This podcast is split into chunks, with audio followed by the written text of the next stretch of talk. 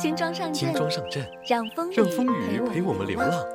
阴天存的那许多话，许多话，听着铃声，听着铃声让它们飘吧。现在让我们选，还像以前那样活，像以前那样活，不想错过二不十岁那想错过年认二十岁识的人那年认识的人和今天我们和今看到天的我们树上。的树上。文艺青年电台，文艺春游必备，塞着耳机去踏青。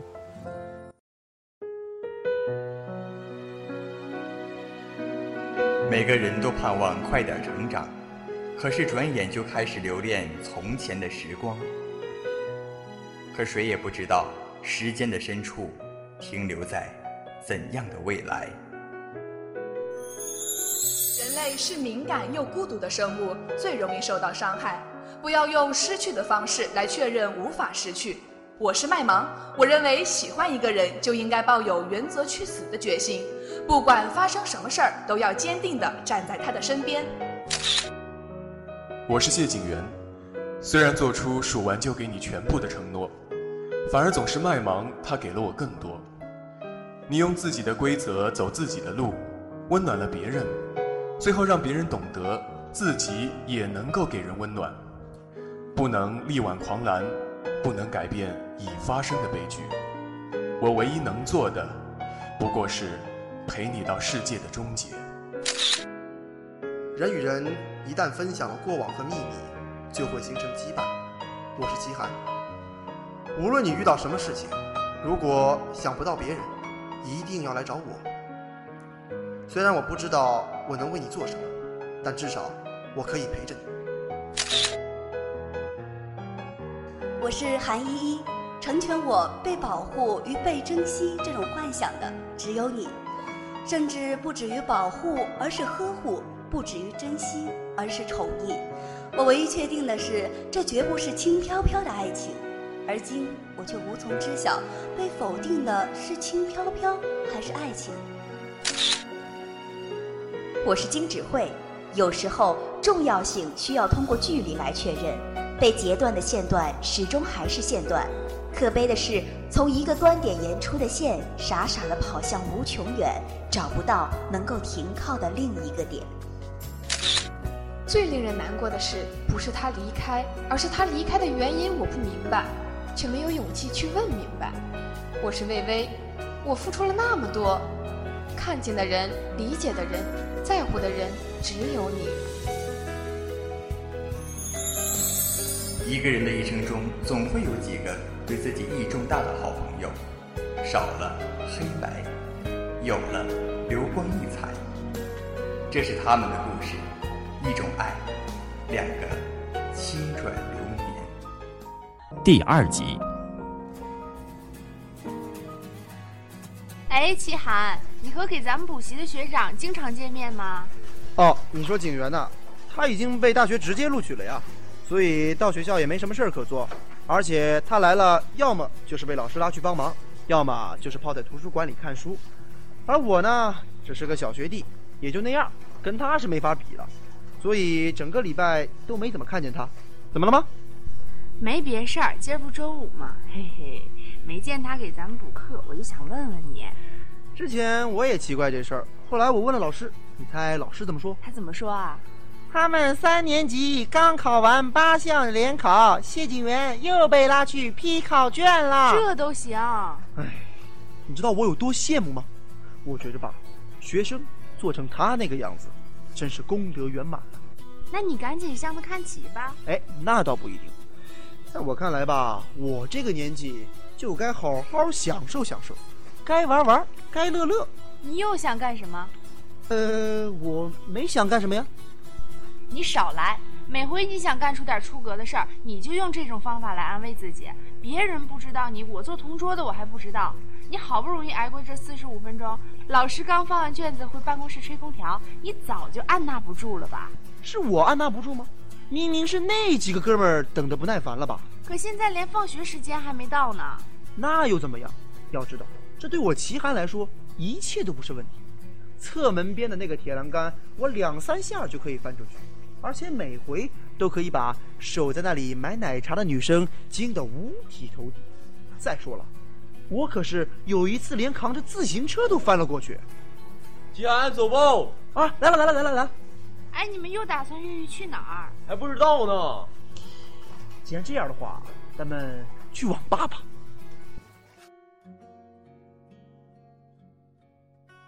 谢景元在考卷空格边机械的打着叉，这种浪费时间的苦工，在以前谁也别指望他这位自私自利且视时间为生命的高材生。但现在糟糕的是，全校都觉得他是个可以利用的闲人，而更要命的是，谢景元觉得自己确实很闲。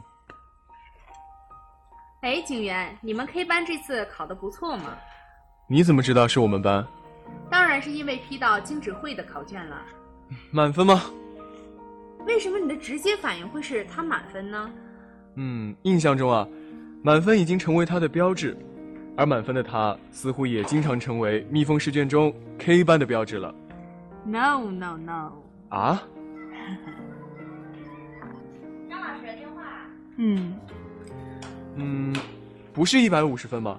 作文你扣他分了。不是啊，这种作文谁好意思下毒手？是听力中的完形填空扣了一分。哦，对，哎，刚才那批考卷中啊，听力有一空，所有人不是没填，就是填了些挨不着边儿的词啊。不过尽管如此，连金指挥都在客观题失误，挺让人意外。是磁带发音不标准吗？居然让他做出了反权威的判断。嗯，没错。刚刚已经确认过了，那个地方读的确实不是很清楚，连金志慧同学都在空格上画哭脸，能不让人怀疑是磁带的问题吗？啊，这样，画哭脸，真是他一贯的作风。韩依依把麦芒的艺术课手工作业，也就是那件不知道从哪个洞才能够把头伸出来的所谓的晚礼服不慎改坏了，只好送去裁缝店加工补救。陪他去取是两个星期后的周五了，因此他们俩都翘掉了所有的社团活动。两个人在回程中产生了分歧，韩依依想打车回家，而麦芒则坚持去车站乘公交。麦芒，咱们打车吧，懒得走了。去公交车站可以路过商店街，我想买些小东西。买什么？看到才知道要买什么。挑了半天，到最后说不定你又什么都没买，我可不想陪你毫无目的的浪费力气。既然这样，那么就来石头剪刀布吧。伸手好麻烦啊！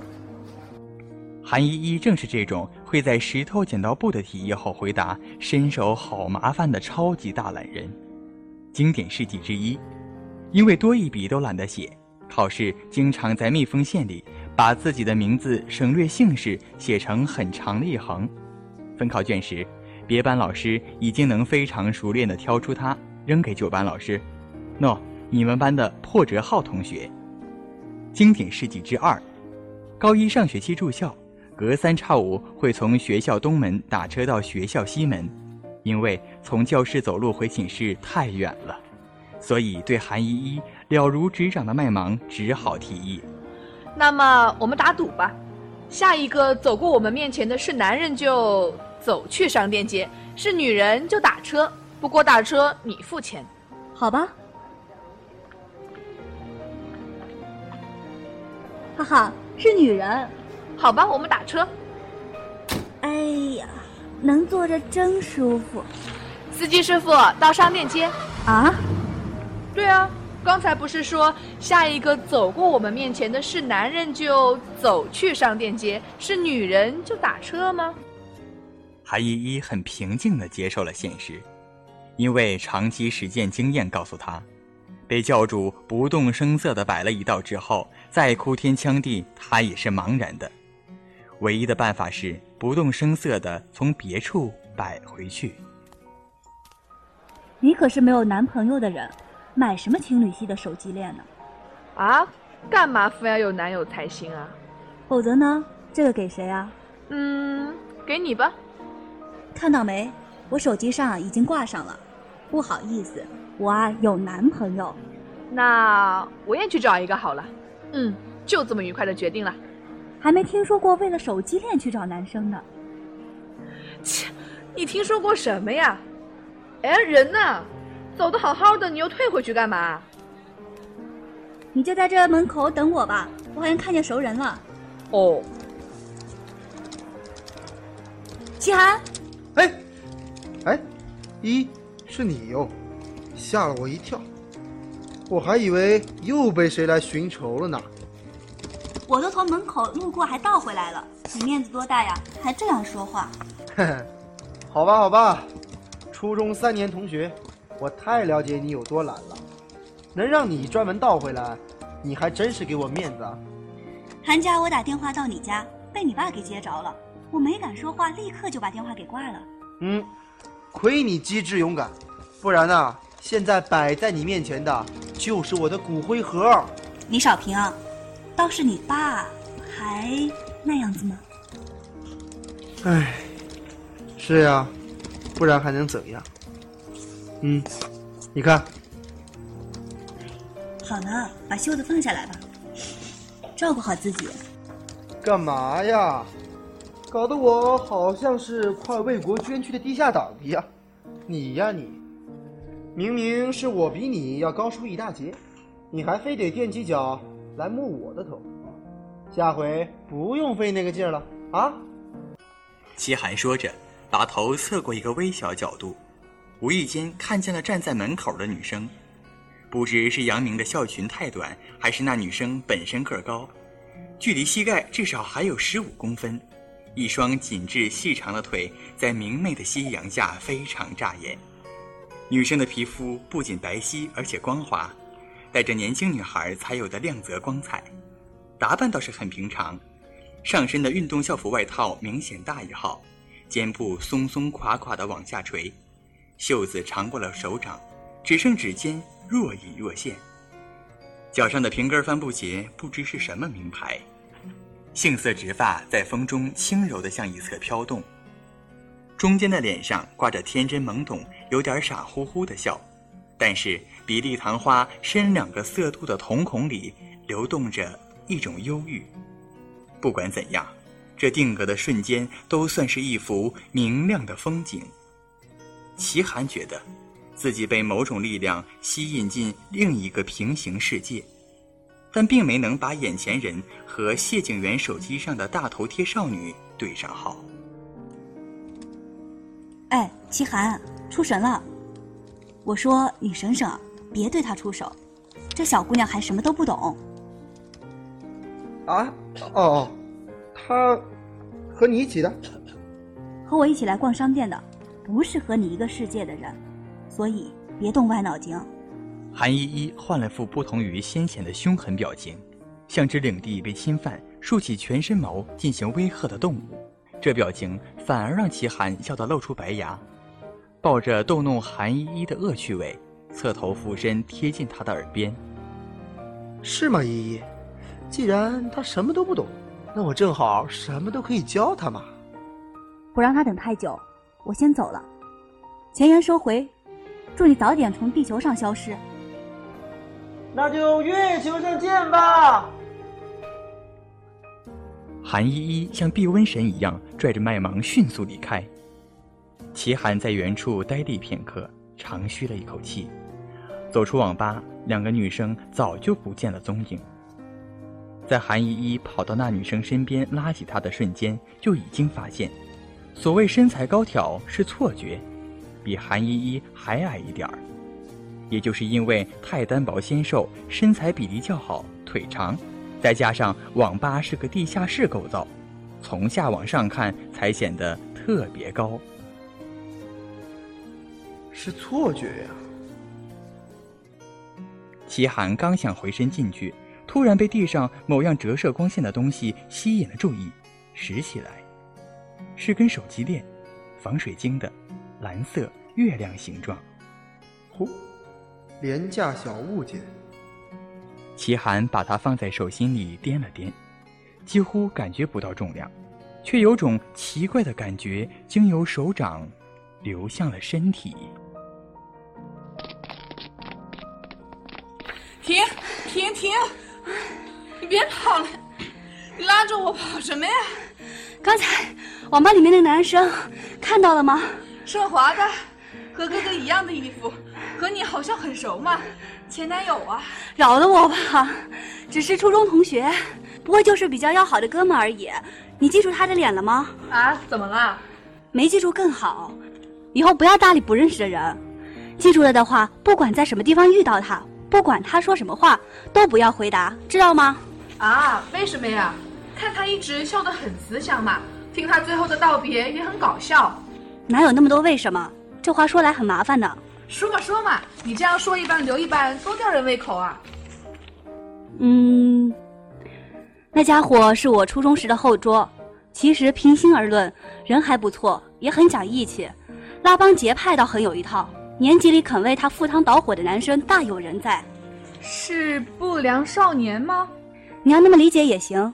初二时，我们这届部分男生和当时初三的部分男生轰轰烈烈的打了一架，于是吧，十个男生就被集体处分了。这件事啊，我们女生整整聊了两个月。那位就是那场恶斗的始作俑者。哦，原来是不良少年中的大 boss 啊！反正都是他不好。怎么个不好法？乱搞女人呗。怎么个乱搞法？搞到当时初三的老大头上去了。哦，原来他对老大的女人下手啊！不，他对老大的老妈下手。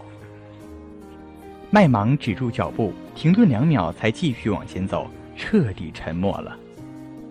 可为什么说那种危险的不良少年会主动来和我说话呢？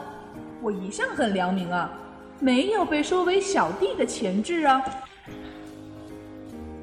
麦芒没想通，但也没敢问。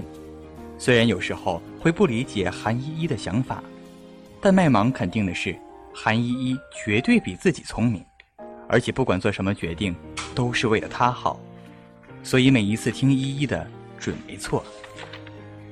不过麦芒却鬼使神差的下意识回了次头，即使早已不是刚才那条街道。粉红色流云向西边的天空缓缓蔓延，好像梦中的景色。胸腔里弥漫着一种被吸入梦境的奇妙心绪，而在那梦境里，似乎不止一次见过那个男生。如果当时没有相遇，后来就不会拥有那么多幸福和忧伤。但是麦芒一直相信，如果相遇没有发生在当时，也会在其他什么时间地点，那是一定的。人与人之间存在着微妙的联系。就像在同一片阴霾天空中穿梭的孤独的鸟，交汇时，羽翼搅动起彼此能够察觉的气流，无法再目不斜视。到周三，麦芒才发现，一队中的另一个手机链不见了。中午在食堂，麦芒情绪低落的用筷子数着饭粒，韩依依坐在他对面，悠哉悠哉的喝着汤。虽说吧，有他也没什么用。可是依依，为了他，我都下定决心找男朋友了。怎么说没就没了呢？说明啊，为了手机链去找男友的想法，简直离谱到连上帝都看不下去了。那依依，你当时是为什么找男友的呀？韩依依愣了一秒，稍作酝酿，刚想讲述自己的感情时，麦芒放在桌上的手机响了，拿起来接。结果这一接没完没了，只听见麦芒偶尔应两声，而电话那端对方像当了三辈子哑巴投胎一样说个没完没了。差不多五分钟，韩依依忍无可忍，扔下汤勺问：“谁呀？”说是卖保险的，把手机给我。啊，你怎么挂了？一个卖保险的，你能跟他唧唧歪歪这么半天？要是电话诈骗，那还了得？那你说吧，说吧，恋爱的事儿，没什么。啊，你刚才不是准备说了吗？现在又改变主意了？怎么可以这样啊？交往对象是谁，总得告诉我吧？如果一个月后没有分手，再告诉你。真差劲儿啊！因为每次只要一告诉你，不到一星期就会分手。难道是因为我才分手的吗？主要原因是我不怎么喜欢他。但也不排除你的原因，你吧对人苛求度特别高，很小的事，别人看起来都会一笑而过，但如果是你的话，就会觉得忍无可忍，每天都不停的说：“世界上还有男人比他更差劲的吗？”一点都不温柔的说：“难道你就不觉得他很糟糕吗？”最后我也就会觉得对方真的不怎么样了。你没发现你周围的人分手率就特别的高吗？韩依依不紧不慢的陈述着，停下进餐的动作，眼睛始终瞥着餐盘里的筷子。麦芒知道，懒惰女王的懒惰神经又抽了，拿起筷子从韩依依手里换下汤勺。你真是人间极品，这么懒，多谢夸奖。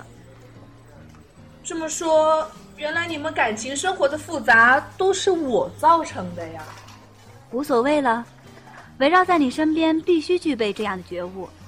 再说了，你周围的人本来也就没有一个完全是正常的，只有异类才会被异类吸引嘛。不过你的世界很理想化，对恋爱这件事期望值比较高。但是如果是因为手机链找到的男友，我想你很快就会厌烦他的，所以别浪费力气了。但是这样很容易成为败犬吧？反正你就是那种不管是不是败犬都能乐呵呵的生活下去的人。说的我突然觉得自己好悲惨啊！话题正预备向麦芒被嫌弃的一声演变，却被不远处一声巨响惊动了整个食堂。正是韩依依面朝的方向，顺势眯眼望去。啊，藤谦！这家伙冒冒失失的，走路都能撞翻整排的餐桌，盘子都落在地上了。那家伙不是棒球队的主力吗？怎么协调性这么差？所以说，果然没有一个正常的。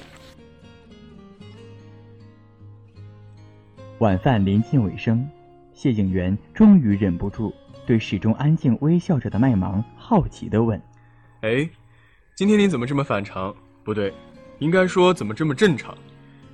上周五我和依依去逛街，买了一对情侣链，我挂了一个星星，可是发现闲置的月亮不见了。然后呢？我觉得真相只有一个，被偷走了。所以呢？所以呀，一定有人暗恋我。谢景元第一反应是扫视观察父母的反应，那两位家长似乎正沉醉于。今年的粽子都没有去年的好吃之类的正经事儿。他想了想，觉得不易总朝妹妹泼冷水，于是点点头表示认同，附赠一句友情提醒：“不过你决定交往前，千万注意对方是不是人类。”哼，我选择一如既往的自动过滤掉你的弦外之音。快吃饭，快吃饭！哦，对了，明天下午我们学校棒球队和你们学校比赛。我去帮同桌加油，可以顺便去探视你吗？探视？嗯，对啊，探视。哥哥，你难道不觉得自己要么像囚犯，要么像病患吗？哎，什么乱七八糟的！那个时候我应该在竞赛班帮忙答辩。如果时间凑巧的话，结束后一起回家吧。那明天短信联系吧。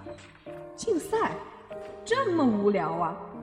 不过有件事我一直很在意，为什么哥哥你的头脑那么好，而我却这么笨？不是说有血缘关系的人因为基因缘故智商水平会差不多吗？谁说的？嗯，你你智商比我高才对。哎，怎么说？嗯，扫雷扫雷游戏你不是每次都可以在十秒内搞定吗？附件游戏有什么可比的？CS 每次都在十秒内被爆头，你怎么不说？嗯，这个。因为我们家电脑的键盘比鼠标性能差。再说我的成绩也一直都是中等。哎，一个人一次排年级第一并不难，难的是一辈子排年级第一。你是在自夸吗？但一辈子排年级第一也不是最难的，最难的是一辈子排年级第五十一。所以，你不要气馁，继续加油吧。哥哥，你知道你有个特长吗？不管是安慰还是鼓励。总之，任何好话被你一说，都会听得让人高兴不起来。过奖。哦，差点忘了告诉你，我的课题不仅通过三院答辩，而且通过了学生会的审核，因此从下周起早锻炼被取消了。谢景元当即觉得，十八年来信仰的世界观，只有适者生存那一条还在发挥作用。